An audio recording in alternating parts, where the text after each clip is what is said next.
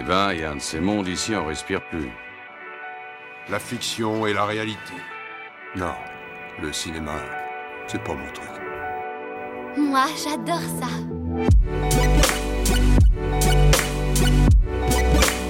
C'est vraiment un navet, ce film. Je trouve bon, moi, ce film.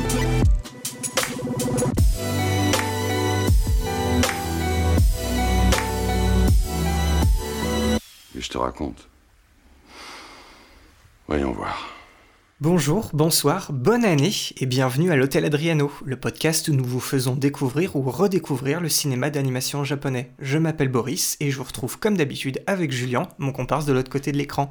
Bonne année à toi aussi, dis-moi comment ça va Bonne année, et bah ça va très très bien, d'autant plus que je, je trouve qu'on on repart euh, sur les chapeaux de roue avec ce film, alors du coup je suis assez content. Oui, on commence 2022 en, en rentrant dans le dernier tiers de notre saison 2 consacrée aux films des années 2000 avec le tout premier long métrage d'animation japonais à n'avoir justement pas été réalisé par un japonais, un projet passion inclassable, audacieux et novateur qui réinterprète un manga tout aussi original pour proposer un film fort où la mystique du yin et du yang sera omniprésente dans une ville qui apprendra assez brutalement à nos deux jeunes héros à accepter leur propre nature et trouver leur équilibre. Épisode 49 donc consacré à Amer Béton de Michael Arias, sorti en salle au Japon en décembre 2006 et sorti en salle en France en mai 2007, soit 5 mois plus tard. Et pour ce qui est de l'histoire, on se trouve dans les rues de Trésorville où deux orphelins font la loi. Le plus jeune, Blanc, euh, c'est un gamin qui est insouciant et lunaire, alors que Noir, qui est le plus âgé, est au contraire plus impulsif et violent.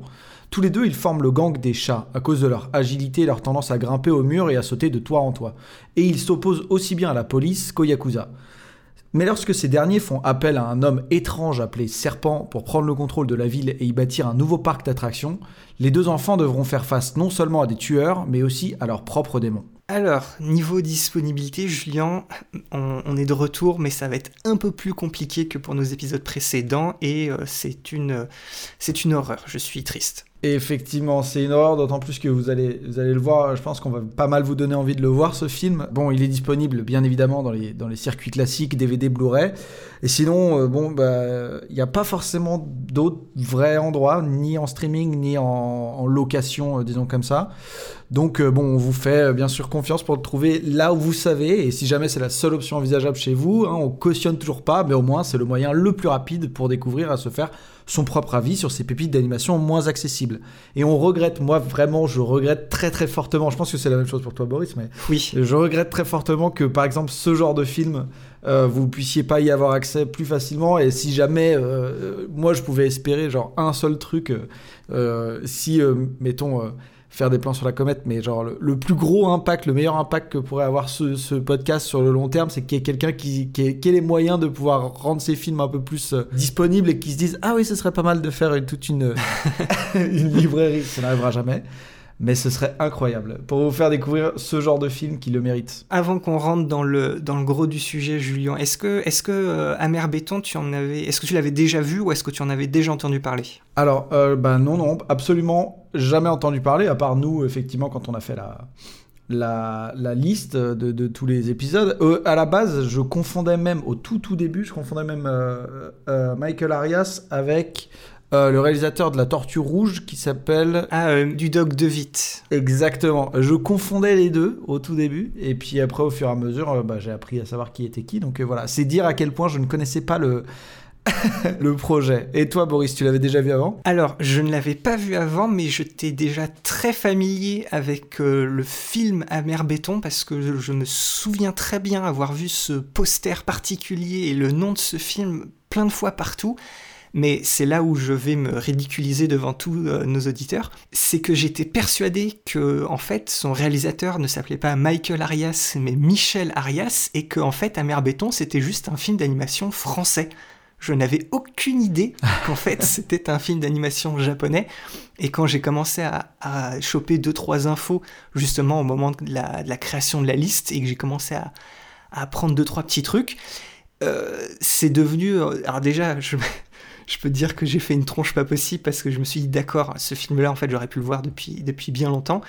Mais surtout, en fait, c'est un, des films, je pense, avec Ghost in the Shell Innocence, euh, un des films que j'attendais le plus de voir et que j'ai fait l'effort d'attendre spécifiquement de voir pour le podcast, en fait. Mais du coup, voilà, j'étais très au fait de son existence, mais non, je, je ne l'avais pas encore vu. C'est très intéressant. Et alors, il est temps maintenant, Boris, de nous donner ton avis sur le film après toute cette attente. Bah, tu vois, je, je vais, je vais aller droit au but. J'étais persuadé que Metropolis, ça allait être ma, ma découverte coup de cœur de notre saison 2. Mais il se trouve tout bêtement qu'Amer Béton vient de se propulser dans la liste de mes films préférés, tous médiums confondus, et j'en reviens toujours pas. Visuellement, c'est la fiesta. L'imagerie et l'iconographie, elles sont super bien inspirées, c'est très poétique, c'est d'une richesse complètement maboule. Je pouvais pas juste décoller mes yeux de l'écran, ce qui est fortement aidé par la réalisation, qui est peut-être un des trucs les plus immersifs que j'ai jamais vu en animation. Il y, a, il y a des séquences dans le film, des fois qui sont toutes bêtes et des fois euh, elles sont d'une ambition assez incroyable où j'étais juste à la limite d'applaudir comme un idiot devant mon ordinateur tellement c'était bien senti. Et, niveau histoire, c'est beaucoup plus profond et adulte que ce qu'on pourrait croire quand on voit justement le, le synopsis du film que tu nous as que tu nous as fait, et encore plus quand tu vois à quoi va ressembler le, le climax final du film. Et je pense que là-dessus tu seras tu seras d'accord avec moi. et puis je suis euh, absolument fan de tout le discours symbolique et, et spirituel de, du projet. J'ai j'ai juste envie d'une chose maintenant, c'est me procurer le plus rapidement possible euh, le manga pour en avoir euh, encore plus. Et, et j'ai l'impression que ça va peut-être me faire le même effet que, que Nausicaa. Donc euh, voilà, je suis, euh, je suis encore un peu sous le choc. Mais tu vois, j'avais déjà dit pour certains de nos épisodes précédents que je m'étais pris des claques. Mais là, pour l'instant, j'ai plus l'impression que c'était un, un uppercut. Et je suis à deux doigts de vraiment me détester de pas avoir vu le film plus tôt parce que c'est ce genre de projet, c'est vraiment ma cam à fond, à fond, à fond. Voilà, ça c'est pour moi. Maintenant, à ton tour. Petit story time pour commencer. Ah, euh, je crois qu'un des films, euh, un des premiers films d'animation japonais euh, hors Ghibli que j'ai regardé, puisque Ghibli j'ai commencé très très tôt euh, quand j'étais gamin, principalement avec Princesse Mononoke, d'où le sweet spot que je lui accorde. Mais le premier film dont j'avais entendu parler de partout en tant que grand seigneur, grand classique, film culte incroyable, nanana, c'était Akira. Et j'ai regardé Akira sur les coups, je devais avoir, je sais pas, 16 ou 17 ans, quelque chose comme ça. J'ai regardé Akira. Et euh, je suis resté un peu sur ma faim en regardant Akira, en me disant, je suis incroyablement euh, euh, marqué, ça m'a marqué au fer rouge en fait. Tout ce que, tout ce que j'ai vu dans Akira m'a marqué au fer rouge.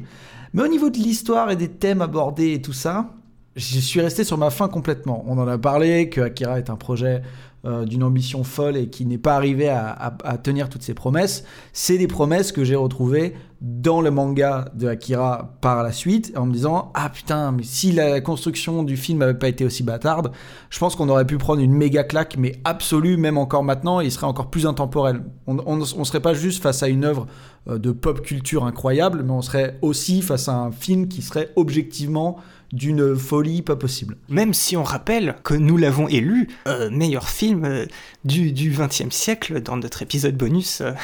Absolument, mais je crois, je crois d'ailleurs que c'est un peu dans, dans l'épisode, si vous l'aurez écouté, je crois que c'est un peu le, le, le- le bémol que je lui accorde au film. À un moment, je veux pas lui laisser sa place parce que je donne ces arguments-là.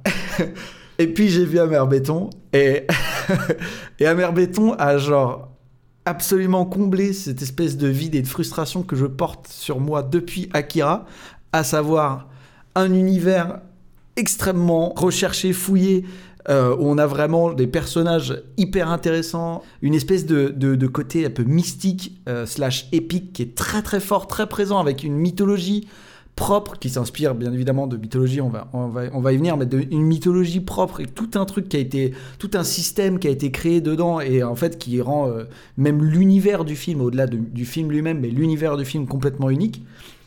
Et une histoire qui est incroyable de bout en bout avec à la fois une animation, un style d'animation, un graphisme incroyable et des manières de faire aussi, on va y venir, qui sont assez dingues, un montage Ouh là là, le montage, le montage, plus l'utilisation de la bande son qui est incroyable. Et, et bon la- la- le troisième c'est vraiment bah un enfin l'histoire et les, les deux personnages principaux qui qui euh, viennent faire juste la petite euh, cerise sur le gâteau qui est assez incroyable. Pour moi c'est vraiment le là oui effectivement je crois que l'Upercut est définitivement partagé et ça va être un vrai plaisir de pouvoir parler de ce film Puisque, sans déconner, il y a plein de fois où j'ai, un peu mis en pause pour me faire, euh, genre, juste euh, laisser, laisser le temps à mon cœur de pouvoir recommencer à battre. Je crois que c'est littéralement ce que j'ai fait. Et après, on est reparti, quoi. Parce que il y avait, vraiment des scènes qui sont assez dingues. Mais moi, c'est vrai, quand j'ai, regardé le film, je, t'avoue que j'ai pensé, pensé à toi parce que de la manière dont tu me parlais de certains films qui t'avaient marqué et de pourquoi ils t'avaient marqué, plus le film avançait, plus je, retrouvais ces marqueurs-là et j'étais en train de m'imaginer, je me dis, Julien aussi qui va, qui va sûrement découvrir le film, j'ai l'impression que ça va être lui aussi un peu son, sweet spot, c'est un film qui allait te, toucher en plus particulièrement et du coup je suis content de voir que ça a été, euh, ça a été le cas. Mais c'est dingue, hein. par contre, c'est, assez incroyable. Comme euh, là, entre, entre Amer Béton et euh, Mind Game, donc on va, on va peut-être en parler, euh, tout petit. Toute petite enfin, euh, peut-être rapprochement graphique qui peut être fait entre les deux. Alors, au-delà de ça, si c'est, très, si justement ça va un peu dans tous les sens graphiquement, mais, mais au-delà de ça, il n'y a pas plus de, de, de- de- on va dire, de comparaison à faire entre les deux. Mais c'est dingue à quel point les deux euh, me plaisent comme, comme si il fallait que je prenne en compte le fait que les graphismes moches, il y a peut-être un, tu vois, au premier abord, il y a peut-être un, un truc qui fait que je vais kiffer. je sais rien, mais, mais en vrai, je- là, je vais commencer à développer un truc. euh, je vais me dire, ok, bon, ça, c'est, ça, ça m'a l'air moche au début, je vais y aller direct, parce qu'il y a moyen que ce soit une énorme claque derrière.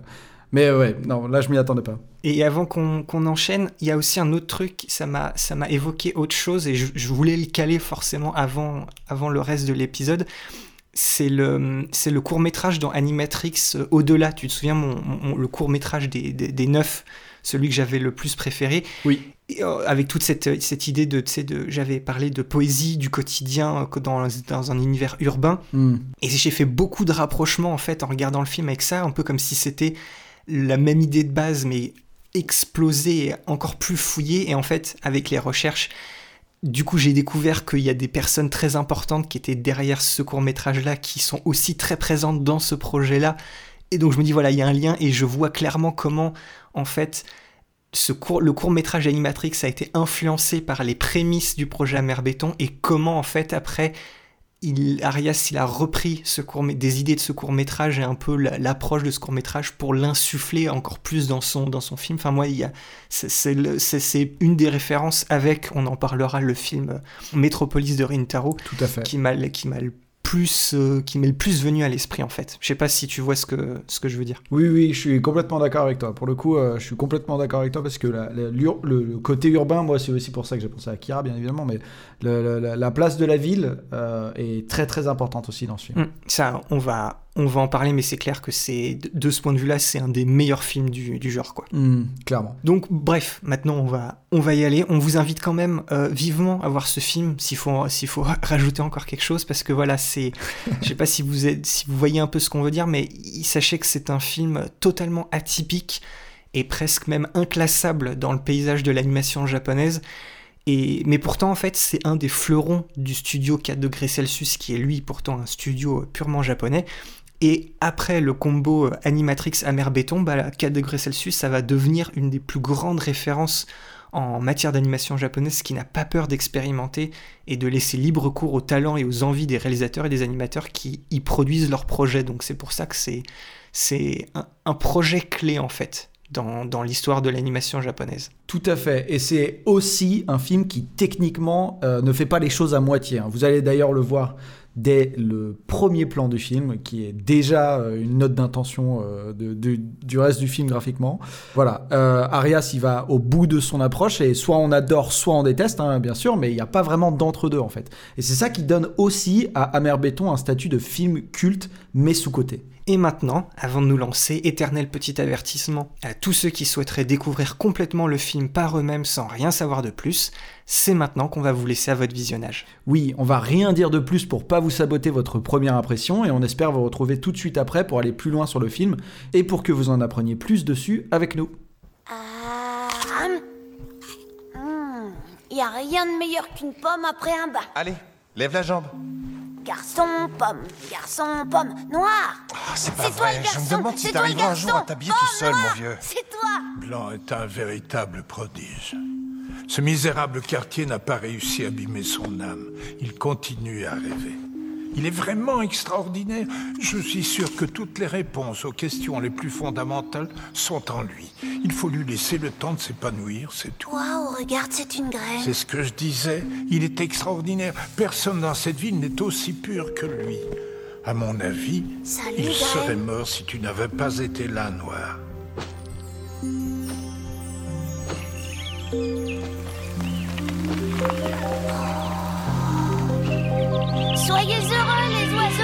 Soyez heureux.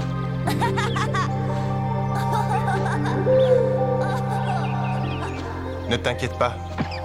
Quoi qu'il arrive, je protégerai Blanc. Et notre ville aussi. Je ne pense pas que ce soit possible, hélas. Les jours de Trésorville sont comptés, mon garçon. À mon âge, on est conscient de ce genre de choses. On arrive à le pressentir. C'est aussi ce que Blanc devine. C'est un don, c'est le sien. Hé, j'ai une idée, une idée géniale. Ah oui Une graine, si on la plante, ça devient un arbre, non Et les fruits, ils poussent bien sur les arbres. Alors viens, on va aller la planter. Alors, pour remettre le film dans son contexte, il va falloir qu'on vous présente d'abord son réalisateur, Michael Arias, un nom qui devrait vous dire quelque chose si vous avez écouté notre épisode 37 sur l'anthologie Animatrix. Arias, il a un parcours professionnel assez unique comparé à tous les réalisateurs dont on a parlé jusqu'à aujourd'hui. Il est né et a grandi en Californie, puis il est parti dans le Connecticut où il a fait des études en linguistique à l'université, des études qu'il a ensuite abandonnées au bout de deux ans pour se consacrer à une carrière de musicien. Il a d'ailleurs joué dans un des tout premiers groupes punk de Moby, avant que celui-ci se tourne vers la musique électronique. Mais euh, très peu de temps après, il décide encore une fois de tout plaquer pour euh, finalement retourner à Los Angeles. Et grâce à un ami de famille, il a réussi à décrocher un job dans l'industrie du cinéma pour assouvir une passion qui remontait à son enfance. Il y commence donc sa carrière à la fin des années 80 chez DreamQuest. C'est un studio de production d'effets visuels créé à la toute fin des années 70 et qui, après avoir travaillé sur des petits bouts des films New York 1997 de Carpenter, E.T. de Spielberg et Coup de cœur de Coppola, est devenu un gros nom grâce à son travail conséquent sur le Blade Runner de Ridley Scott en 1982.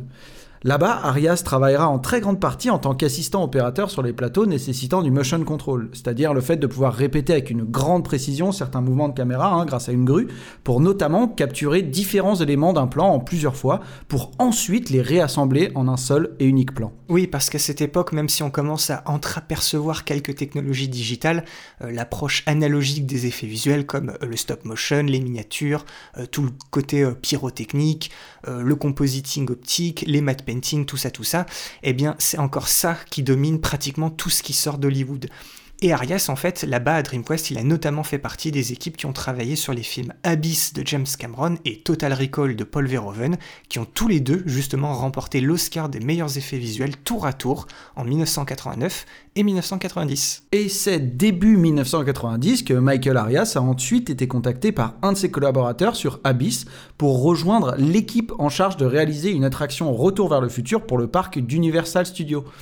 Un projet unique, hein, mais surtout une étape clé pour Arias, puisque ce projet était chapeauté par nul autre que Douglas Trumbull, qui est directeur des effets visuels légendaires, à qui on doit entre autres 2001 l'Odyssée de l'espace de Kubrick, Rencontre du troisième type de Spielberg ou encore Blade Runner justement. Un projet clé parce qu'en plus de collaborer avec une légende comme Trumbull, c'est ce projet qui a permis à Arias de voyager pour la première fois au Japon, où il a visité entre autres à ses côtés Imagica, l'un des plus vieux studios de post-production japonais, et aussi géant du jeu vidéo Sega. Ce premier voyage doublé de sa forte amitié avec les maquettistes japonais du projet de l'attraction Retour vers le futur pose en fait les bases de la future relation très particulière entre Michael Arias et le Japon. Absolument, parce que par la suite, sa carrière va l'amener à faire pas mal d'allers-retours entre le pays du soleil levant, hein, où il travaillera justement chez IGK et Sega dans leur département d'effets visuels et d'imagerie numérique, et les États-Unis, où il cofonde un mini-studio de création de séquences d'images de synthèse majoritairement utilisées pour les génériques de films. Mais c'est en 1995 qu'il se base définitivement à Tokyo lorsqu'il rejoint Soft Image, une entreprise qui développe des logiciels dédiés à l'animation 3D, pour intégrer leur équipe d'élite dédiée à la conception d'outils sur mesure directement chez leurs clients majeurs. Et c'est là-bas qu'il va développer avec son équipe Toon Shaders, le fameux plugin qui a servi entre autres au studio Ghibli d'intégrer de manière transparente l'imagerie créée par ordinateur et les dessins sur cellulo. Une avancée technique majeure qui a été mise en pratique à partir de Princess Mononoke, hein, on en parle d'ailleurs en détail dans l'épisode qui lui est consacré. Mais Toon Shaders a aussi été utilisé à Hollywood puisque DreamWorks s'en a servi sur Le Prince d'Égypte et la route d'Eldorado. Mais la fin des années 90 nous intéresse aussi particulièrement pour le film dont on parle aujourd'hui parce que c'est en 1990 1995 qu'un des nouveaux amis japonais de Michael Arias lui fait découvrir le manga Tekon King Crit, plus connu chez nous sous le nom de Amer Béton. D'ailleurs, petite parenthèse sur le nom du manga et sur la traduction très maligne de la version française, Tekon Kinkrit en japonais, c'est une mauvaise prononciation enfantine et volontaire de la part de l'auteur de Tekin Konkurito, qui veut dire béton armé, et du coup, en mélangeant également un peu les deux syllabes du mot armé et en inversant les deux mots, on obtient amer béton. Et même si une très grande majorité de pays ont conservé le nom original japonais pour leur sortie cinéma, nous on va continuer l'épisode en utilisant le nom français du manga et du film. Donc, Amer Béton, c'est un manga scénarisé et dessiné par Taiyo Matsumoto, d'abord publié comme très souvent dans un magazine spécialisé en plusieurs chapitres, ici dans Big Comic Spirits entre 1993 et 1994, avant qu'il soit édité en trois gros volumes entre février et mai 1994. Mais il a fallu par contre attendre décembre 2006, deux semaines avant la sortie du film qui nous intéresse aujourd'hui, pour faire d'Amer Béton une intégrale en un volume unique d'un peu plus de 600 pages. Et Michael Arias a tout simplement été profondément marqué par ce manga, en expliquant dans des interviews que c'était même la toute première fois qu'un manga l'avait fait pleurer. Puis arrive 1997 où Arias fait la rencontre de Koji Morimoto, réalisateur et cofondateur du studio 4 degrés Celsius, qu'on a mentionné dans un paquet de nos épisodes précédents, notamment ceux des anthologies Robot Carnival, Memories et Animatrix, hein, le fameux réalisateur du, du court métrage auquel j'ai fait référence dans mon avis un peu plus tôt. Morimoto, il s'intéressait au projet de logiciel d'Arias et de son équipe, étant donné que 4 degrés Celsius est un petit studio qui s'intéresse particulièrement aux nouvelles approches et technologies graphiques dans le domaine de l'animation, et ce pourquoi le studio sera reconnu pour dans le futur mais c'est via Morimoto qu'Arias va en fait pouvoir rencontrer Taiyo Matsumoto, donc l'auteur d'Amer Béton, et durant cette discussion, Arias lui fait part non seulement de son amour profond pour le manga, mais aussi pour savoir s'il accepterait que lui et Morimoto prennent en charge le projet d'une adaptation en film d'animation d'Amer Béton, une idée qui avait commencé à germer dans son esprit, bien entendu après sa découverte du manga, mais aussi grâce à son travail aux côtés de différents studios d'animation au Japon, à travers son job chez Softimage. Et Arias explique que, basiquement, Matsumoto lui laisserait carte blanche et qu'il ne souhaitait pas trop s'impliquer dans le projet, précisément pour laisser Arias et ses équipes construire leur propre vision sans qu'il devienne un obstacle. Et ce qui découla de cette rencontre, c'est Arias qui utilisa son logiciel Toon Shader pour créer un plan d'une trentaine de secondes dans l'univers d'Amer Béton, comme une sorte de démo pour Morimoto, qui s'intéressait de plus en plus aux capacités de la 3D et de l'imagerie générée par ordinateur. Alors oui, sauf que ce plan de 30 secondes est très vite devenu, grâce à une équipe de 12 personnes chez 4 degrés Celsius, un mini court métrage de 4 minutes réalisé par Morimoto et où toute la 3D a été gérée par Arias lui-même. On a donc une espèce de film pilote hein, qui fait donc euh, le tour de différents studios et il remporte même un prix de performance remarquable en tant qu'œuvre digitale non interactive au Festival des Arts et Médias du Japon en 1999. Mais finalement, le projet de long métrage a été abandonné très peu de temps après à cause d'un vrai manque de financement et à cause de l'intérêt déclinant de Morimoto pour l'univers d'Amer Béton, contrairement à Arias qui a toujours fait tout son possible pour porter cette histoire à l'écran. On va ensuite faire l'impasse sur ce qui s'est passé du côté d'Arias au début des années 2000 puisqu'on vous a tout raconté dans notre épisode 37 sur l'anthologie Animatrix. Et pour faire très court, en fait, c'est en grande partie grâce à lui, sa condition d'Américain vivant au Japon et ses connexions avec l'industrie de l'animation que le projet Animatrix, sous sa forme finale et avec les talents qui ont travaillé dessus, a pu voir le jour. Mais c'est justement grâce à ces nouveaux faits d'armes hein, sur Animatrix que Michael Arias a pu nouer de solides relations avec Eiko Tanaka, la présidente et autre cofondatrice du studio 4 degrés Celsius. Et pendant que le projet Animatrix touchait à sa fin, Arias a recommencé à travailler sur son adaptation d'Amer Béton et confia l'écriture d'un scénario complet à son ami et consultant scénariste sur Animatrix, Anthony Weintraub. Avec ce, ce scénario finalisé et les encouragements de Koji Morimoto, Arias arriva finalement à remettre sur pied et lancer son fameux projet d'adaptation qu'il va donc maintenant entièrement réaliser en étant produit par Eiko Tanaka chez le studio 4 degrés Celsius. Et après trois ans et demi de travail, le film Amer Béton fait sa première mondiale hors compétition au Festival international du film de Tokyo fin octobre 2006, avant de sortir dans les salles japonaises le 23 décembre. C'est un petit succès honorable au niveau du box-office, mais comme beaucoup de ces petites pépites indépendantes, c'est avant tout un succès critique. Il remporte d'ailleurs les prix de meilleur scénario original et meilleure direction artistique à la Tokyo Anime Fair, le prestigieux prix Noburo Ofuji, qui est la version euh, plus indépendante et plus petit budget du prix Mainichi du meilleur film d'animation, et surtout c'est lui qui emporte le prix du meilleur film d'animation de l'Académie du Japon, leur équivalent des Oscars ou de nos Césars. À la suite de ça, Amer Béton est présenté courant 2007 dans des festivals de films asiatiques aux États-Unis et dans de nombreux festivals européens, notamment la Berlinale, où il est en compétition pour les prix du jeune public et du meilleur premier film.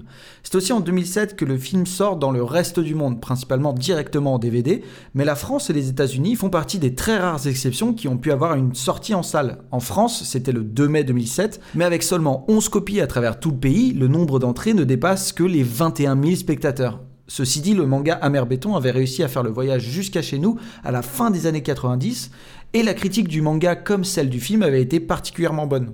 Mais ça n'empêche pas que la première édition avait été un four commercial étant donné qu'il n'y avait pas encore un véritable public de taille pour l'industrie du manga en France, mis à part les grosses licences hein, comme Dragon Ball par exemple. Aux États-Unis, c'est à la mi-juillet que le film sort et il a notamment eu le droit à une première au Musée des Arts Modernes de New York, le fameux MoMA, grâce à, sa curatrice qu'il avait inclus dans sa sélection des meilleurs films de l'année 2006 et qui avait fait tout son possible pour obtenir la première américaine.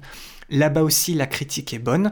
Le film est notamment salué pour son esthétique et la réalisation de Michael Arias mais les puristes américains d'animé ont vocalement questionné sur différents forums ses compétences et surtout son choix d'avoir osé adapter un, manga en se basant sur un scénario écrit en anglais par un de ses compatriotes américains et non un texte original japonais. Mais Arias a toujours défendu le script de Weintraub en expliquant qu'il avait réussi à complètement intégrer tous les éléments clés du récit de Matsumoto et vis-à-vis de son approche esthétique et technique plutôt subversive par rapport au reste de la production d'animation au Japon, Arias explique avoir reçu le conseil de la part du papa d'Akira en personne Katsuhiro Otomo si lui et son équipe ne faisaient pas les choses différemment, il ne fallait pas prendre la peine de faire quoi que ce soit. Résultat des courses, Amer Béton est à la fois un moment clé de l'animation japonaise, non seulement de par son réalisateur expatrié et ses choix d'adapter à sa façon une œuvre déjà en marge avec le reste du paysage manga japonais, mais c'est aussi un film qui a tous les éléments pour rejoindre la longue lignée des pépites cultes dont on a pu vous parler au cours de notre podcast. Et donc maintenant, il est temps de s'attaquer au fond, à savoir l'histoire et les thématiques du film. Et ce qui est déjà fascinant, c'est de voir à quel point Amer Béton n'est pas un film d'animation japonais potentiellement dilué hein, et construit pour toucher un public occidental, étant donné son réalisateur et son scénariste, tous les deux américains. Au contraire, hein, d'ailleurs, le film paraît même authentiquement plus japonais, plus grave et plus adulte que les dernières grosses sorties des, grands noms et grands studios au milieu des années 2000, hein, comme le Château Ambulant, Les Contes de Terre-Mère ou encore même Steamboy qui, pour le coup, ont toutes pris le parti de concevoir une histoire beaucoup plus européenne et plus lisse en comparaison. Oui, Michael Arias et son film, ils sont plutôt dans la même veine que Mamoru Oshii, Satoshi Kon ou Masaki Yuasa, en continuant de balayer les idées reçues sur l'animation japonaise et même l'animation de manière générale pour montrer à quel point le médium est riche d'un point de vue artistique et en offrant au passage un nouveau point de vue sur une œuvre déjà bien singulière. Parce qu'en fait, à sa sortie en 93, Amer Béton n'est que le deuxième manga de Taiyo Matsumoto, mais c'est celui qui va lui offrir une véritable reconnaissance publique et critique dans le milieu, et au moment où l'adaptation de Michael Arias débarque sur les écrans en 2006, bah Matsumoto il est désormais un mangaka culte qui non seulement change constamment son style graphique sur chacun de ses projets, mais qui construit surtout un univers très original à travers des histoires et une narration très éloignées de la grande majorité de la production de manga au Japon, parce que lui, plutôt que de chercher l'unanimité, il préfère garder une voix tout à fait singulière. Amer Béton est souvent considéré comme son chef-d'œuvre, une œuvre profonde et réussie à tous les niveaux, et le film d'Arias arrive justement à capturer cette richesse tout en réinterprétant l'histoire.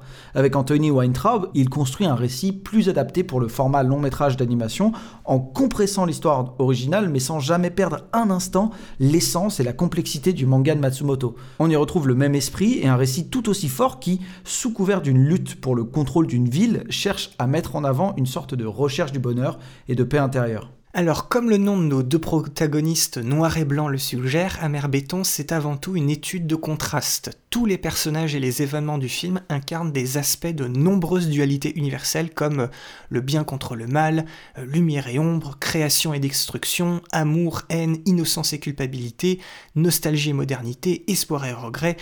Et donc en fait, voilà, tous les éléments du film forment une sorte de, matrice de connexion entre toutes ces forces opposées. Mais l'une des clés du message du film consiste justement à mettre en avant le besoin fondamental d'équilibre dans un monde rempli de toutes ces oppositions. L'arc narratif de chacun des personnages principaux repose constamment sur celui avec qui ils forment une paire, illustrant ces différents contrastes. Ce qui expliquera aussi pourquoi la notion de fraternité est aussi capitale dans Amer Béton, les différents conflits du film, basés sur la rejection, l'égoïsme et la destruction, seront invariablement résolus à travers un retour à l'humanité, la bienveillance et l'altruisme. C'est en fait le pouvoir rédempteur de l'amour qu'on trouve au cœur d'Amer Béton, une force positive qui peut vaincre tous les maux du monde si on lui permet de s'exprimer. Et la première évidence de tout ça, c'est que l'âme du film se trouve dans le duo fascinant de noir et blanc. On ne les comprend jamais complètement, ces deux petits garçons, mais de toute façon, on n'est pas vraiment censé le faire. Ils n'ont pas de backstory particulière à part le fait que ce sont des orphelins, et on n'en a pas vraiment besoin de cette backstory parce qu'ils représentent tous les deux à la fois le meilleur et le pire de nous-mêmes. Ce sont des enfants qui essayent de trouver leur place dans un monde assez fou en devenant eux aussi un peu fous au passage. On ne peut pas vraiment les qualifier de personnages ordinaires et complexes, ce sont plutôt des êtres humains avec une grande profondeur d'âme, en plus d'être particulièrement attachants. Ils sont tous les deux, certes, au cœur de l'action du film, mais métaphoriquement, ils représentent surtout les deux faces de la psyché humaine, la lumière et les ténèbres. Ils s'aiment en tant que frères, mais leur relation est tellement symbiotique qu'ils ne peuvent tout simplement pas vivre l'un sans l'autre. Ils ont besoin de l'autre pour survivre lorsqu'ils partent à la recherche de leur liberté dans la jungle urbaine de Trésorville, chacun d'une manière différente. Blanc, de son côté, il prend constamment tout à la légère, hein, comme si la vie n'était qu'un jeu, parce qu'il est totalement incapable d'accepter la réalité de sa situation et de celle de son frère, qui sont deux jeunes sans-abri qui ne peuvent profiter que des rues de leur ville pour se divertir. L'univers du rêve et du jeu est donc omniprésent pour lui, parce que c'est sa seule possibilité de s'extraire de la dureté morale et matérielle du quotidien. C'est le seul échappatoire vers un monde qui n'existe que selon les propres lois de Blanc. Alors que Noir, lui, voit les choses de manière beaucoup plus réaliste et pragmatique, en s'abandonnant presque corps et âme à une vie criminelle qui lui semble être une option plutôt lucrative pour leur futur tout en confrontant de manière beaucoup plus brutale ses angoisses et ses démons intérieurs. Mais Blanc est toujours là pour l'empêcher d'aller trop loin grâce à son innocence et son sens du jeu. Oui, leur relation, c'est celle d'une balance. C'est une autre métaphore constante du film, notamment avec son aspect euh, spirituel, dont on reparlera un peu plus tard. Au lieu de noir et blanc, ils auraient pu très facilement s'appeler euh, Yin et Yang ou encore Vishnu et Shiva. Arias expliquait justement dans une interview que la symbolique taoïste du Yin et du Yang était très importante dans le manga original, mais que pour lui l'histoire était légèrement différente le personnage de Noir en particulier n'était pas justement un extrême, il est en fait déchiré entre le lâcher-prise et la retenue, c'est un peu un, esclave de ses angoisses qui résiste difficilement à l'attraction de la violence, et c'est ce qui l'amène à se créer cette double personnalité qu'il va appeler le Minotaure. Donc plutôt que d'être en fait le pur opposé de Blanc, Noir, lui, il est en réalité un peu pris en sandwich entre Blanc et la figure du Minotaure. Il doit choisir entre la contemplation et l'action, ou entre la création et la destruction, ce qui fait justement écho aux deux divinités hindoues que je viens de citer là il y a deux secondes, Vishnu étant la figure qui préserve et nourrit, alors que Shiva est celle qui détruit. Et pour ajouter encore à la dimension spirituelle et pan-asiatique du film, on peut même voir un parallèle entre le gang que forment Noir et Blanc, celui des chats, avec justement la symbolique du chat, cette fois dans la culture shintoïste. Les chats étant des divinités protectrices dans le Shinto, le duo Noir et Blanc se pose aussi en tant que gardien de leur ville, mais si les kami, c'est-à-dire les divinités du Shinto, ont bien des pouvoirs, ils ne sont pas tout puissants et forcément bienveillants envers l'humanité, et pour le coup, bah, les deux frangins ont beau être des protecteurs, ils ne sont en rien des sauveurs. Un autre duo qui parcourt les rues de Trésorville et qui lui aussi est construit autour d'une opposition euh, intrinsèquement liée au thème d'Amer Béton, c'est celui de Suzuki et Kimura, un chef yakuza et son lieutenant, qui représente un peu la dynamique euh, père-fils ultime, celle du conflit entre générations, qu'on retrouvera aussi d'ailleurs euh, du côté des deux principaux policiers de l'histoire. Parce qu'en fait, bien qu'il vit dans le monde très violent et moralement ambigu de la pègre, le vieux Suzuki conserve encore un respect pour le système balancé des lois et de la justice, et de manière générale pour le principe du bien et du mal, même s'il le cache sous une bonne couche de cynisme et une propension à, prendre trop à la lettre euh, l'horoscope. en fait, il incarne la, la bonne vieille manière de faire et voir les choses, et avec ça vient surtout un respect pour l'évolution naturelle et la continuité des choses, une philosophie qu'on pourrait même presque qualifiée elle aussi de spirituelle d'une certaine manière. Il agit un peu comme la mémoire de la ville, de la même façon que le, grand-père qui croise le chemin de noir et blanc. On sent justement qu'avec l'âge, Suzuki a fini par évacuer son caractère impitoyable pour laisser place à une certaine compassion, à l'image à la fois du fait qu'il arrive à voir Noir comme un enfant qu'il peut réussir à sauver en faisant son possible pour qu'il ne suive pas le chemin qu'il avait pris lui aussi à son âge, mais aussi vis-à-vis de l'affection et du souci qu'il porte pour son protégé Kimura et de son potentiel futur maintenant qu'il va devenir un jeune papa. Mais tout le problème réside dans le fait que Kimura, lui, il incarne justement le penchant plus violent et impulsif de la nouvelle génération de Yakuza, totalement consterné par les fameuses bonnes vieilles manières. Oui, il est incapable d'attendre et de respecter le cours des choses, il faut que tout aille toujours plus vite pour qu'il puisse gagner quelque chose. En fait, malgré le véritable respect qu'il porte pour Suzuki, c'est son égoïsme et sa fierté qui vont l'amener à choisir un chemin plus simple pour ses ambitions personnelles, mais au détriment de cette relation particulière avec Kimura.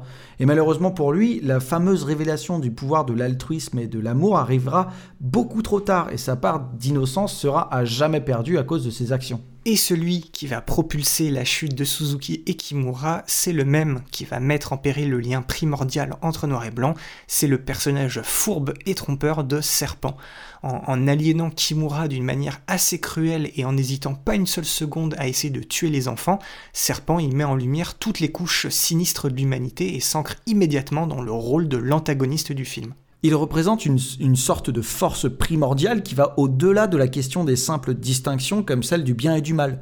Il n'éprouve aucun regret et ne questionne jamais ses actes parce qu'il n'opère pas dans un cadre moral comme celui des Yakuza. Au contraire, son code de conduite et ses actions répondent simplement, selon lui, d'une puissance divine. Oui, Serpent, c'est de loin le personnage le plus mystérieux du film parce qu'on ne connaît jamais son véritable but. Il ne craint absolument pas la mort, il lui rit même au nez, et il sait pertinemment que lui et ses sbires sont remplaçables par d'autres personnes comme lui. En fait, son existence n'a pour lui aucune importance. Et on retrouve encore une fois chez lui toute la symbolique spirituelle de la figure du serpent dans les différentes cultures qui composent le film. Si on regarde encore une fois du côté des kami de la religion shinto, on retrouve de nombreux serpents et autres reptiles qui sont très souvent associés à l'eau car ils peuvent apporter la richesse aux pêcheurs. Un parallèle tout trouvé avec les promesses de richesse faites par Serpent au Yakuza, avec le projet qu'il leur présente pour Trésorville. Mais la figure du serpent est aussi capitale dans l'imagerie de la religion chrétienne, où c'est lui aussi qui vient perturber l'harmonie et l'équilibre du monde, tout en apportant la mort avec lui. Oui, Serpent et ses sbires y représentent pour Arias la part de société qui a perdu toute connexion avec l'humanité et qui ne respecte qu'une seule chose, le pouvoir. Et d'une certaine manière, c'est aussi pour lui la représentation des groupes religieux qui, en prenant comme excuse leur dieu, n'hésitent pas à faire le mal autour d'eux. Non seulement Serpent, c'est l'élément perturbateur du récit d'Amer Béton, mais on peut aussi le voir comme le représentant d'une potentielle humanité qui ne cherche qu'à contrôler la société en imposant des comportements calibrés, créant au passage une sorte de masse d'individus formatés, issus d'un mélange presque inhumain entre la culture orientale et occidentale. Son projet de transformation de Trésorville en parc d'attraction pour touristes, ce n'est rien de plus qu'un temple de la consommation, du loisir commercial et justement du formatage de la pensée, où il n'y a aucune place pour le désordre, le chaos et donc le naturel qui règne dans la vieille ville. C'est un énième exemple de cette opposition entre le mode de vie japonais traditionnel et celui beaucoup plus moderne mais beaucoup plus égoïste et aseptisé de la vie occidentalisée qu'il envahit petit à petit depuis la fin de la Seconde Guerre mondiale. Mais ce qu'Arias essaye de dire à travers son film, c'est que, comme toutes les dualités au cœur d'Amer Béton, le passé et le futur, comme le point de vue des différentes générations et cultures, ne sont pas incompatibles et qu'au contraire, ils doivent se compléter. Et c'est là qu'intervient celle que le réalisateur considère la véritable star du film, Trésorville. Parce que dès le début de la production d'Amer Béton, Arias il a mis un point d'honneur à autant impliquer son équipe pour donner vie à Trésorville qu'à n'importe quel des personnages de son film. Grâce au, découpage de l'intrigue en quatre saisons propres à l'adaptation, on suit tout au long du film le cycle d'évolution de la ville, en commençant par un environnement certes intrigant mais plutôt chaleureux et nostalgique, pour petit à petit évoluer vers quelque chose de plus sombre et plus moderne. L'idée d'Arias était de faire partager aux spectateurs la souffrance des personnages qui perdent petit à petit leur vieille ville bien aimée et de les faire appréhender quant à son potentiel futur. Pour lui, les drames que vivent les personnages d'Amer Béton devaient courir en parallèle avec cette histoire plutôt que par-dessus au premier plan. On en reparlera bien évidemment dans la partie esthétique, mais visuellement, Trésorville, elle se détache des grandes métropoles japonaises qu'on a eu l'habitude de voir dans le cinéma d'animation japonais.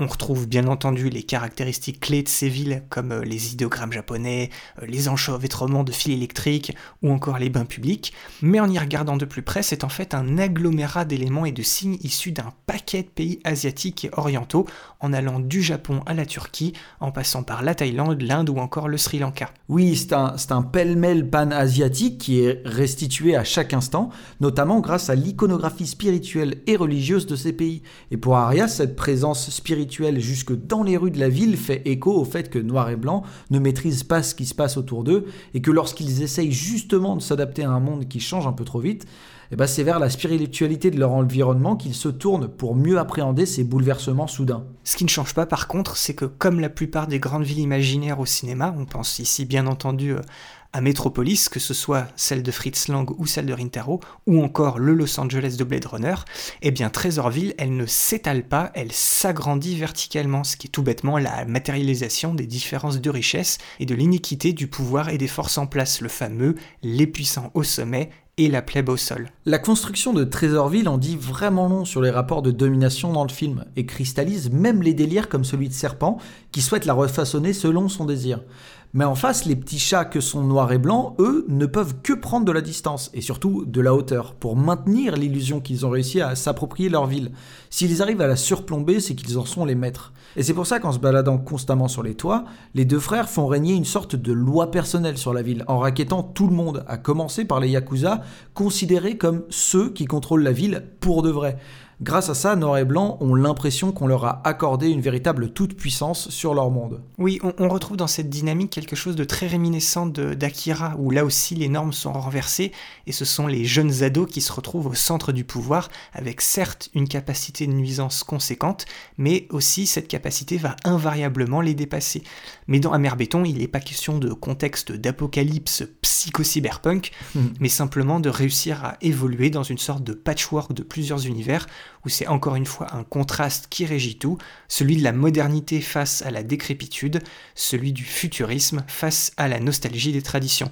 Et ça, ça confirme encore plus le fait que le personnage principal du récit d'Amer Béton est bien celui de Trésorville et de l'urbanisme de manière générale, en soulevant des questions essentielles comme comment s'y adapter et y vivre, mais aussi comment se laisser habiter et métamorphoser au passage par elle. Si elle évite d'être son portrait craché visuellement, Trésorville et le film Amer Béton semblent bien faire écho à la dynamique interne de Tokyo en tant que mégalopole en constante expansion, mais où subsistent toujours ses racines les plus anciennes, comme si la capitale essayait de ne jamais céder complètement à l'appel de la seule modernité, pour toujours garder une sorte de tension étrange pour ceux qui s'y promènent. Du coup, le rapport très particulier qu'ont noir et blanc avec Trésorville est une sorte d'allégorie sur ce que représente justement cette ville.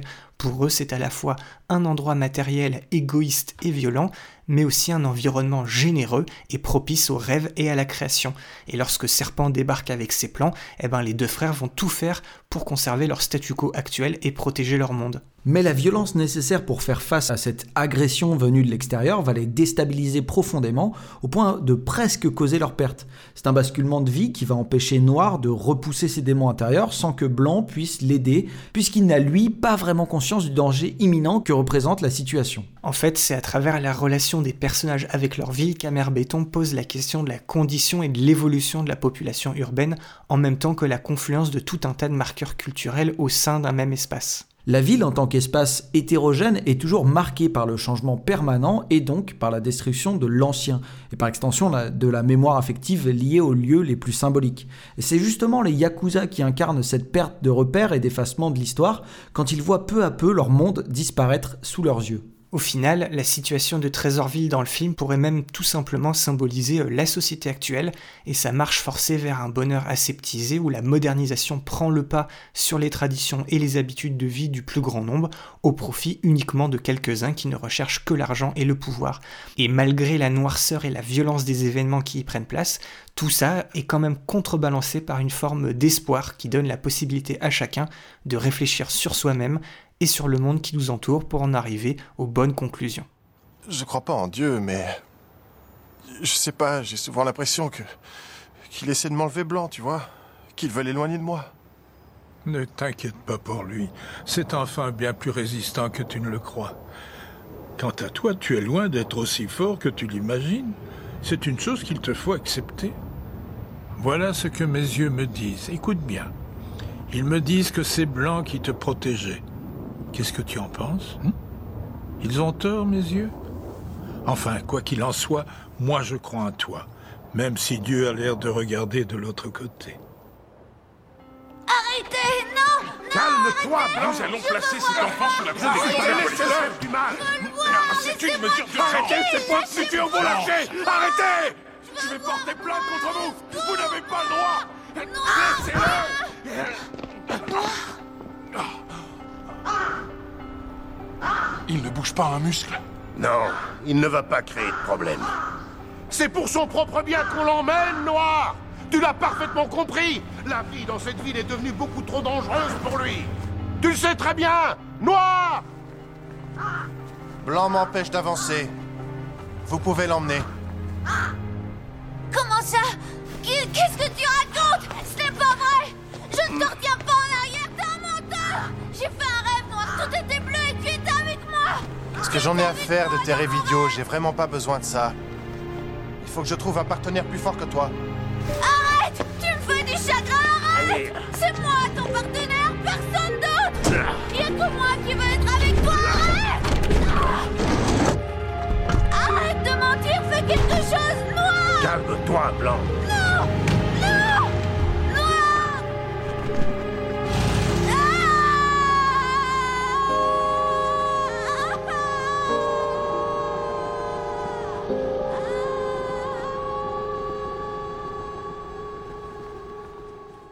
Après le fond, parlons un peu de la forme, à savoir l'esthétique et la réalisation du film. Et ce qu'il faut dire, c'est que le résultat final est tout simplement stupéfiant. Amer Béton arrive à balancer sans aucun problème son histoire immersive et très émotionnelle avec une approche visuelle inédite et délicieuse à regarder. Là encore, tout est question d'équilibre, et ici, l'harmonie est parfaite. Même en étant un projet indépendant très loin d'avoir les mêmes ressources que celles des blockbusters du cinéma d'animation japonais, Amer Béton n'est pas un petit projet destiné à repasser de temps en temps à la télé. On est bien face à un film avec un grand F et un hymne aux possibilités du storytelling animé. Et la richesse graphique qui en ressort force clairement le respect. Encore une fois, même avec un Américain aux commandes, et on va voir qu'il amène avec lui des idées bien particulières en termes de mise en scène, on a quand même bien affaire à la patte si particulière de l'animation japonaise. Et peut-être que la plus grande réussite du film se trouve dans la manière dont le studio 4 degrés Celsius a réussi à conserver l'esthétique crayonnée du manga original, qui est elle-même le fruit d'un métissage entre les deux types de bandes dessinées qui ont toujours été l'inspiration majeure de Matsumoto, c'est-à-dire à la fois le manga japonais, mais aussi la bande dessinée européenne et particulièrement la franco-belge. En fait, ce mélange à l'écran donne à Amer Béton une originalité qui le démarque instantanément des codes classiques de l'animation japonaise qui se formatent un peu euh, petit à petit pour toucher le jeune public. Oui, on ne pourrait pas être plus loin de l'esthétique à la Ghibli, on est clairement plus du côté de Mind Game de Masaki Yuasa, et ça n'est pas pour me déplaire. Le car design déstabilise au premier abord, mais reste frappant de par son originalité, et même si on va voir que la ville et l'environnement va changer tout au long du film avec une pertinence rare, les personnages resteront toujours les mêmes, une sorte de fil rouge visuel. Et malgré leur apparente simplicité, ils restent l'un des aspects les plus étonnants du film grâce à une expressivité remarquable et plus soignée que dans la moyenne des productions animées japonaises. Mais avant de reparler du talent artistique des équipes sur le film et de leur travail tout à fait sensationnel, c'est impossible de ne pas s'attarder sur l'approche résolument cinématographique qu'a pris Arias sur son film. À sa sortie, Amer Béton a été particulièrement célébré non seulement pour son utilisation innovante des techniques d'infographie, euh, l'intégration complètement organique de l'animation numérique et traditionnelle, faut savoir que pratiquement 80% du film utilise de l'imagerie créée par ordinateur, mais aussi pour son approche narrative empruntant énormément au style documentaire. Le film regorge d'angles et de compositions de plans inventifs et marquants, et le plus impressionnant c'est qu'il intègre aussi une multitude de techniques de caméra venant du cinéma live action, comme le cadrage à l'épaule, les longs plans séquences continues à travers des couloirs, ou encore une mise au point et une profondeur de champ qui change constamment. Et tout ça, ça génère une sorte d'immédiateté et un réalisme environnemental assez considérable. Plus que de simples avancées technologiques, c'est des éléments qui ont longtemps été inexploités par le cinéma d'animation à cause du fait que ce genre de parti pris est pratiquement impossible à storyboarder, ce qui en faisait le genre de luxe auquel seulement les films live action pouvaient s'abandonner. Et pour certains critiques américains, le travail de caméra et de plan séquence digitaux d'Arias sur Amer Béton serait de la même trempe et mériterait même encore plus d'éloges que celui d'Alfonso Cuaron sur son film Les Fils de l'Homme, lui aussi d'ailleurs sorti en 2006 pour Arias, en fait, rester dans les clous d'un point de vue technique sur son adaptation de Hammer Béton aurait rendu un bien mauvais service au projet, qui selon lui n'aurait été qu'une énième aventure violente, irrévérente et superficielle si elle ne se différenciait pas assez dans son approche visuelle.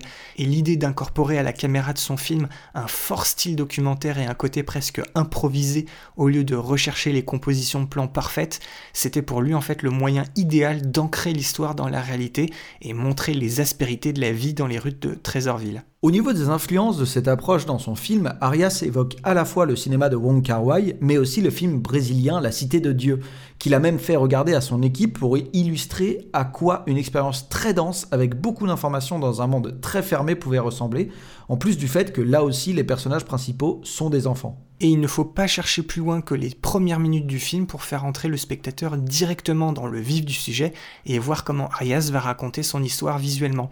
Après un petit point philosophique qui va faire office de note d'intention thématique, on attaque directement par un montage alterné et extrêmement fluide entre les trois forces qui règnent sur Trésorville, à savoir les deux frangins, les yakuza et les policiers. Le film commence à peine qu'on n'a pas le temps de remarquer qu'on vient d'être balancé au beau milieu d'un univers inconnu et plus que foisonnant. La caméra euh, sursaute et tourne autour des personnages comme s'il était plus que vital de ne pas perdre de vue les protagonistes et que l'acte de cadrer et filmer pour nous présenter le monde du film dans ses premières minutes n'était en fait que secondaire. Et même quand le film ralentit et se pose, le parti pris réaliste de la caméra d'Arias arrive à produire d'autres effets. L'objectif se retrouve très souvent dans le coin d'une pièce, contre un mur ou sur un toit, de manière à créer des plans souvent bancals, mais qui donnent au spectateur une sorte d'omniscience et une vision très singulière de l'espace.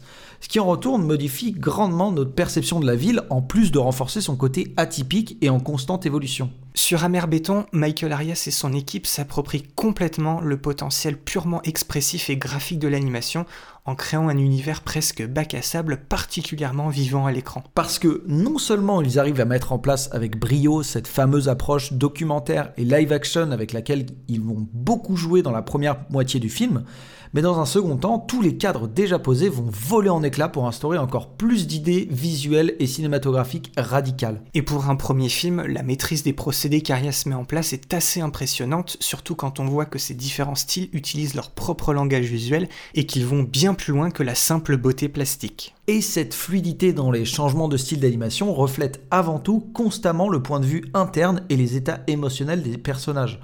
Par exemple, les séquences de la ville de tous les jours à Trésorville, de noir et blanc, ont un feeling très enfantin et polaroïde, alors que les scènes de nuit se rapprochent beaucoup plus d'une esthétique néo-réaliste et documentaire typique de grands photographes. Tout au long du film, on comprend que Trésorville est à la fois un immense terrain de jeu à ciel ouvert, mais aussi un labyrinthe parfois considérablement sombre. Mais là où Arias se démarque le plus radicalement de l'esthétique du manga original de Matsumoto, c'est avec son traitement graphique très particulier des mondes intérieurs des deux frères. Absolument, les mondes imaginaires de Blanc sont un motif particulièrement récurrent dans la mer béton et l'essence même de la créativité du personnage. Et c'est pour ça qu'ils sont toujours dessinés de manière très enfantine et innocente au pastel, au crayon ou encore à l'aquarelle, et toujours avec nombre de couleurs vives qu'on ne trouve pas à Trésorville. Non seulement ces excursions mentales nous ancrent dans l'imaginaire de Blanc, mais elles montrent aussi à nous et à Noir un potentiel échappatoire face au chemin beaucoup plus obscur que prend son frère. Oui, parce qu'en comparaison, la lutte intérieure entre Noir et ses démons, euh, symbolisée par la figure du Minotaure, est plutôt directement sortie d'un cauchemar digne des peintures de Francis Bacon. C'est un enfer hallucinatoire sans lumière, où la seule vérité semble être celle des ténèbres et de la mort. Et le final en fait, avec ce, monde imaginaire est particulièrement frappant. Absolument. Minotaure, d'ailleurs, qui dans la mythologie euh, grecque est euh, le monstre, le gardien du labyrinthe. Très intéressant. Mais ces mondes intérieurs ne peuvent fonctionner à pleine puissance à l'image qu'encore et toujours uniquement en contraste avec l'univers graphique qui dépeint la réalité et le monde qui entoure les deux frangins. Il faut donc revenir à Trésorville, qui est une sorte de, de vieux Tokyo rétro-futuriste hyper criard, où tout est un petit peu délabré, rafistolé et croulant sous les signes néons clignotants, mais le rendu est pour le coup un des plus réussis depuis le Metropolis de Rintaro, dont on sent clairement l'influence.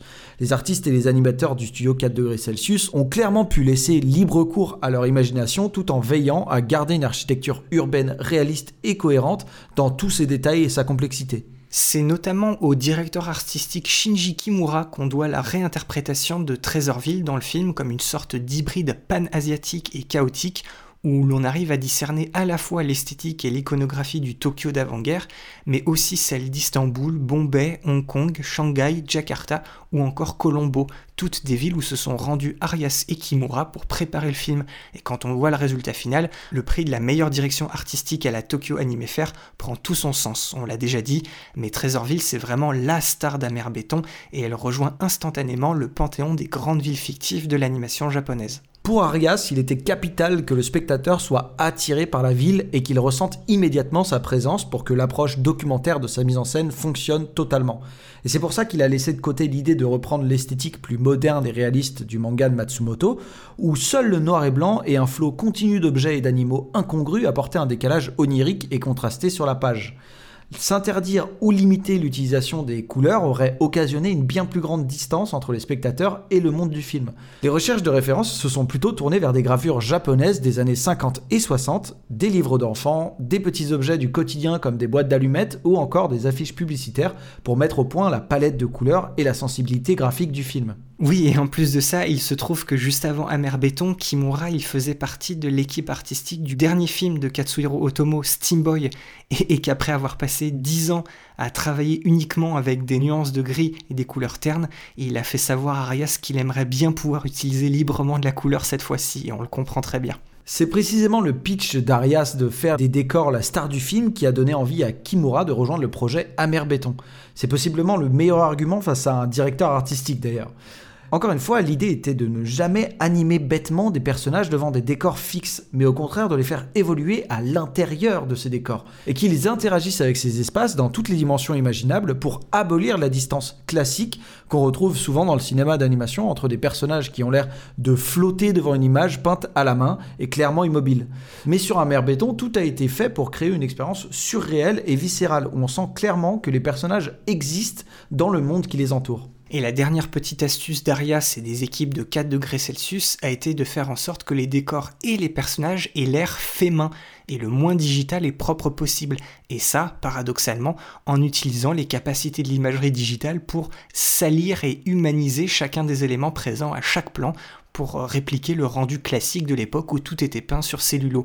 L'objectif étant de rendre le mélange entre digital et dessiné à la main le plus diffus possible pour être incapable de différencier les deux à l'image. Et comme à l'accoutumée, on termine avec la musique du film qui a été la dernière manière pour Michael Arias de démarquer Amer Béton du reste de l'animation japonaise, puisqu'il l'a confié au groupe Plaid, un duo de musique électronique anglais. C'est un choix particulièrement singulier, mais pleinement réfléchi de la part d'Arias, qui voulait à tout prix éviter d'utiliser de la pop passe-partout lors des scènes d'action pour leur donner de l'impact. Il aurait bien voulu trouver un vrai compositeur japonais qui aurait été capable d'amplifier et de jouer avec les émotions de chaque scène pour raconter son histoire à travers la musique, mais dès le début de la production d'Amer Béton, il savait qu'il voulait Plaid sur le projet parce que non seulement c'est un grand fan, mais c'est surtout à cause du fait qu'il les a découverts justement lorsqu'il travaillait sur le film pilote d'Amer Béton à la fin des années 90, et de ce fait, Arias a toujours associé leur musique avec cette histoire et cet univers. Et à l'époque, ils ne savaient pas du tout s'ils allaient être intéressés ou tout simplement capables de s'occuper de la BO d'un film. Mais il a pu rentrer en contact avec eux et après leur avoir envoyé le manga de Matsumoto, le duo anglais lui a fait part de leur enthousiasme de prendre part au projet qui est en effet la toute première BO de film qu'ils ont réalisé. Et ils reviendront même sur le second film d'Arias et deux de ses courts-métrages après cette première collaboration. En tout cas, sur Amer Béton, la dynamique musique-image accentue encore plus le flair unique du film grâce à des textures sonores totalement à l'unisson avec la richesse culturelle des visuels. La musique du film s'occupe non seulement d'ajouter du poids à l'exposition et de l'élan à l'action, mais elle a été aussi conçue comme contrepoint constant au thème plus large du film. Dans la première partie du film, la musique est très analogique et rétro pour compléter l'ambiance nostalgique de Trésorville qu'on découvre dans les premières scènes, avec le monde souterrain des Yakuza, le quotidien de Noir et Blanc et le pot pourri multiethnique et multiculturel de la ville et de ses différentes tribus et factions. La toile de fond sonore du premier acte est en grande partie constituée de sonorités traditionnelles venant des quatre coins des pays qui ont influencé justement la création de la ville. Mais quand le personnage de Serpent débarque, l'analogique disparaît pour laisser sa place à de nouveaux sons plus synthétiques et plus étranges, souvent minimalistes et dissonants. Et quand l'action reprend et qu'on va de plus en plus loin dans la folie respective de Noir et Blanc, les sons électroniques vont évoluer vers une sorte de trance ethnique qui va être le moteur principal du rythme du film.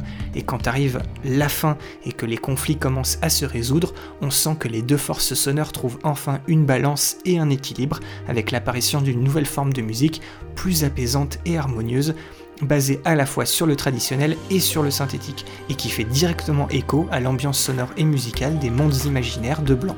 Mais Michael Arias ne fait pas non plus un pied de nez complet à la musique japonaise actuelle, puisqu'il a confié le thème du générique de fin au groupe pop-rock Asian Kung Fu Generation. Le morceau leur a même servi de single pour leur cinquième album, et après plus de 50 000 copies vendues en deux mois avant la sortie du film, il est devenu avec le temps l'un des favoris de leur fanbase.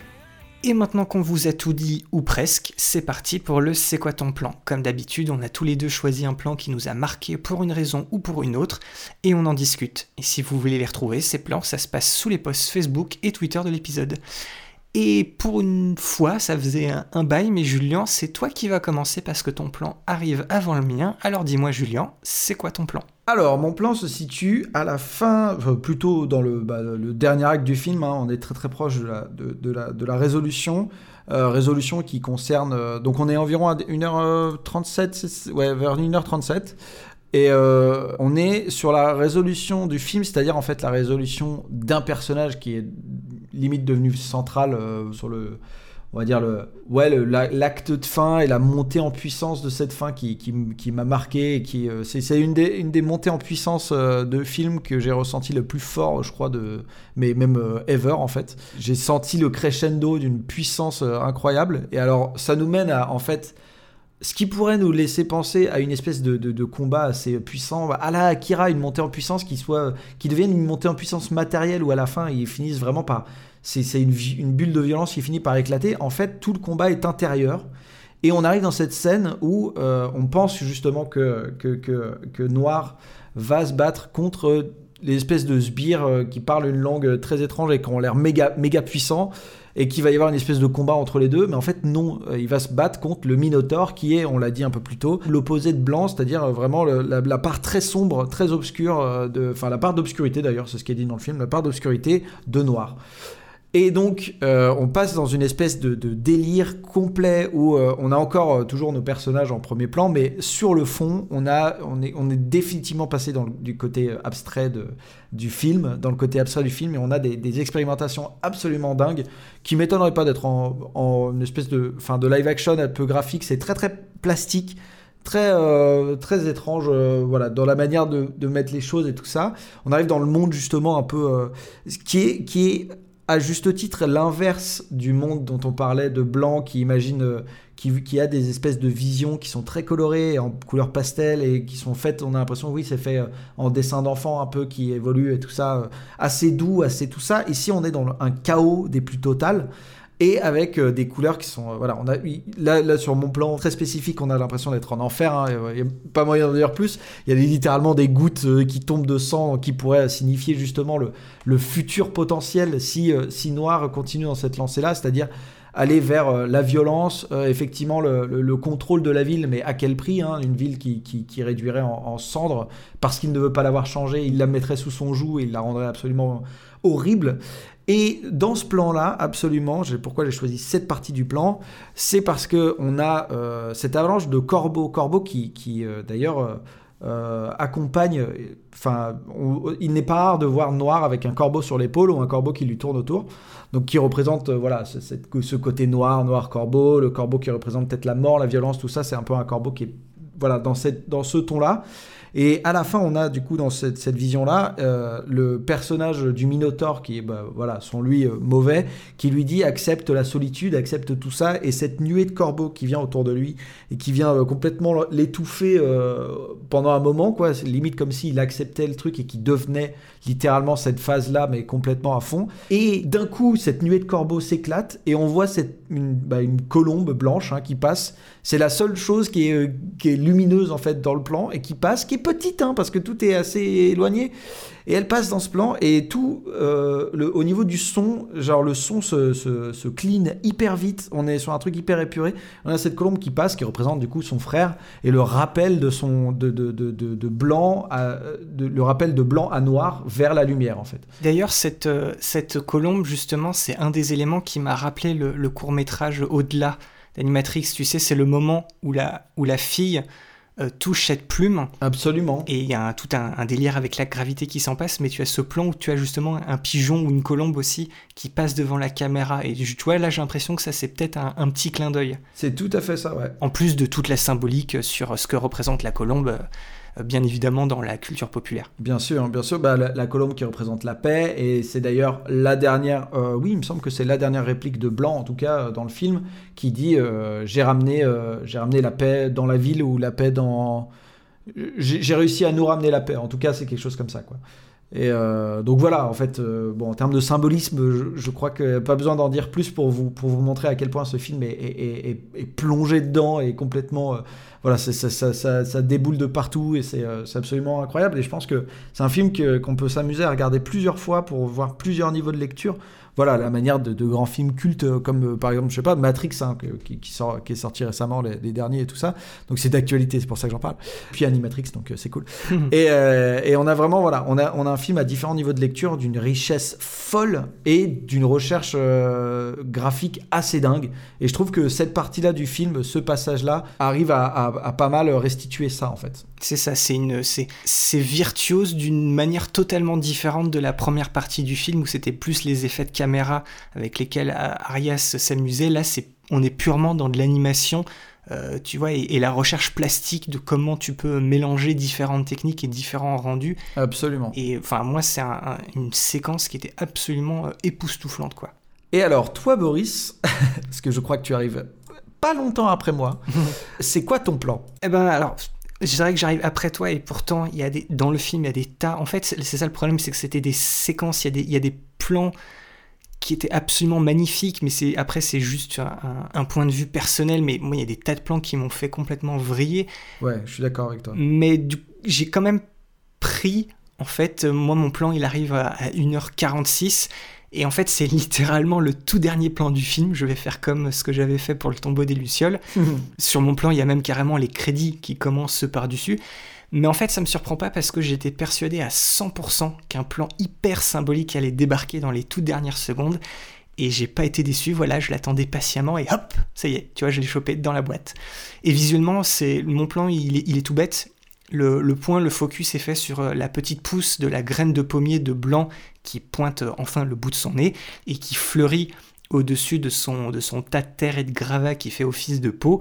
Et le reste du plan, en fait, c'est la, entre guillemets, la maison de noir et blanc avec euh, en arrière-plan une des usines de Trésorville. Mais tout ça est légèrement flou pour donner à la fois de la profondeur à l'image, mais surtout pour qu'on se concentre sur euh, la fleur et sur la gauche de l'image, pendant que les crédits sont justement sur la droite dans la partie floue. Et pourquoi est-ce que j'ai pris ce plan-là? Eh ben en fait parce qu'il n'y a aucun des personnages principaux du film, ni noir, ni blanc, ni Trésorville, dans toute sa splendeur visuelle. Encore une fois, j'ai pas vraiment pris le plan le plus euh, visuellement extravagant et pourtant il y avait de quoi faire dans ce film. Absolument. Mais le truc, c'est que encore une fois, tout le film est dans cette image-là en termes de message. En fait, comment c'est possible que quelque chose d'aussi pur et magnifique puisse grandir et s'épanouir dans cet environnement plus qu'inadapté? Et quand tu vois cette image-là après tout ce qui s'est passé dans la dernière partie du film et que tu sais quelle importance a ce pommier dans l'histoire, bah ce plan c'est juste un, home run émotionnel quoi. Sans parler du fait aussi que c'est un élément de 3D qui s'intègre subtilement dans un monde en 2D, ce qui est un peu le leitmotiv technique du film d'Arias. Donc euh, voilà. Absolument. Et puis aussi pour finir, euh, c'est une image qui m'a pas mal marqué parce que ce, cette idée, cette composition, tu sais, de fleurs qui éclot en fin de film ou en fin d'aventure, c'est Mm. c'est un visuel qui est quand même assez répandu. Euh, c'est même le plan de fin de Mononoke, bah, c'est la même idée. Je pense aussi à la fin de Zelda Breath of the Wild avec euh, la fleur princesse de sérénité. Complètement. ouais. Mais le truc, c'est qu'avec Amer Béton, il y, a une, il y a une dimension supplémentaire, ah, je trouve, avec le, le parallèle entre cette pousse de pommier et le personnage de Blanc qui, moi, me touche tout particulièrement. Donc du coup, je suis en fait pas blasé de voir cette image. Au contraire, elle me, elle me parle encore plus. Alors du coup, moi là-dessus, j'aurais deux choses euh, à rajouter. Je trouve qu'il y a encore un, tout petit couche, euh, pas des moindres non plus, euh, sur, sur, sur ce, symbole de la, du pommier qui pousse dans Trésorville. C'est-à-dire que Trésorville est une ville qui est destinée à mourir. Il arrive à faire pousser quelque chose. Alors, on en a vu de la végétation, mais c'est jamais vraiment. euh, voilà, c'est- toujours très bien fait, mais c'est pas de la végétation qui est là pour durer ou qui est là pour produire quoi que ce soit. Et c'est euh, quelque chose qui va produire de la richesse, la vraie richesse, qui va produire de la vie et ce qui va nous permettre de manger en fait.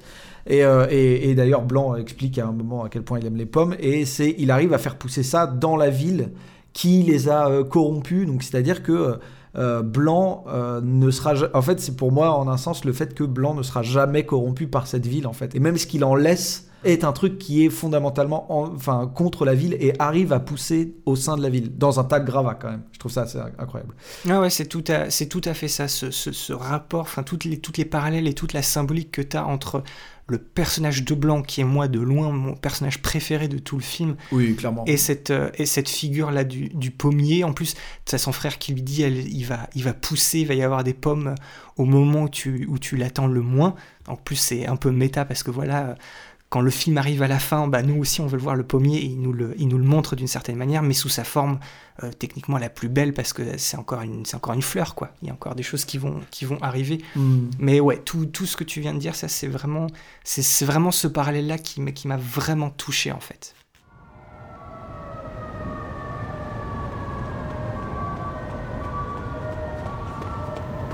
Vous croyez sincèrement que le gamin va se montrer? Blanc en est persuadé. Il faut avoir la foi, monsieur Fujimura.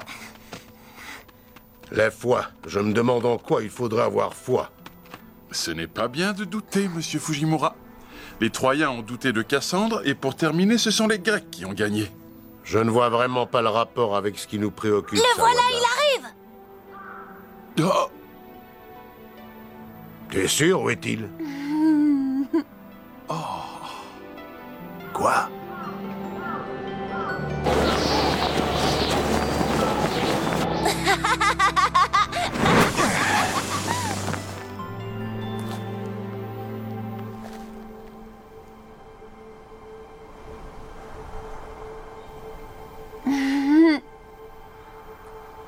Bon retour parmi nous, Noir.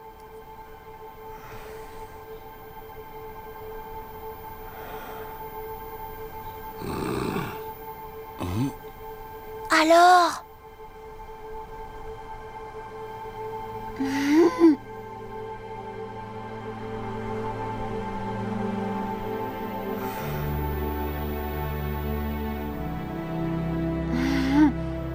Sois heureux. Sois heureux.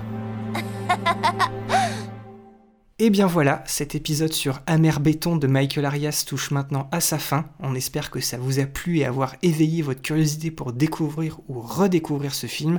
C'est clairement une expérience challengeante et riche de sens où se côtoient spiritualité et multiculturalisme avec une des mises en scène les plus immersives qu'on ait pu voir dans un film d'animation. Comme toujours, vous avez notre Gmail et nos liens Facebook et Twitter dans la description de l'épisode. Si vous voulez nous suivre, nous dire bonjour, nous faire vos retours ou encore mieux, continuer la discussion autour du film, eh bah c'est par là-bas que ça se passe. De la même manière, si vous aussi vous voulez prendre part au jeu du C'est quoi ton plan, n'hésitez surtout pas à partager sous les posts Facebook et Twitter de l'épisode votre plan ou votre scène favorite, et avec une capture d'écran, c'est encore mieux.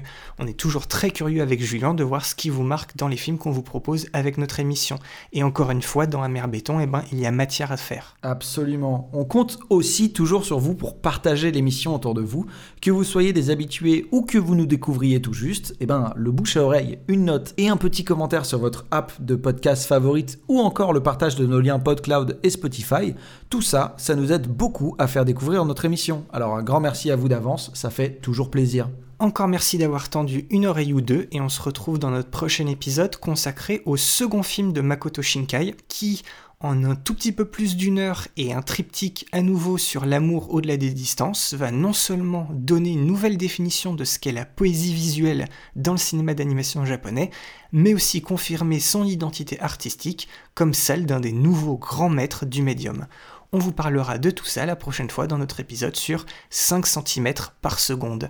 À la prochaine donc, et ciao bye Salut tout le monde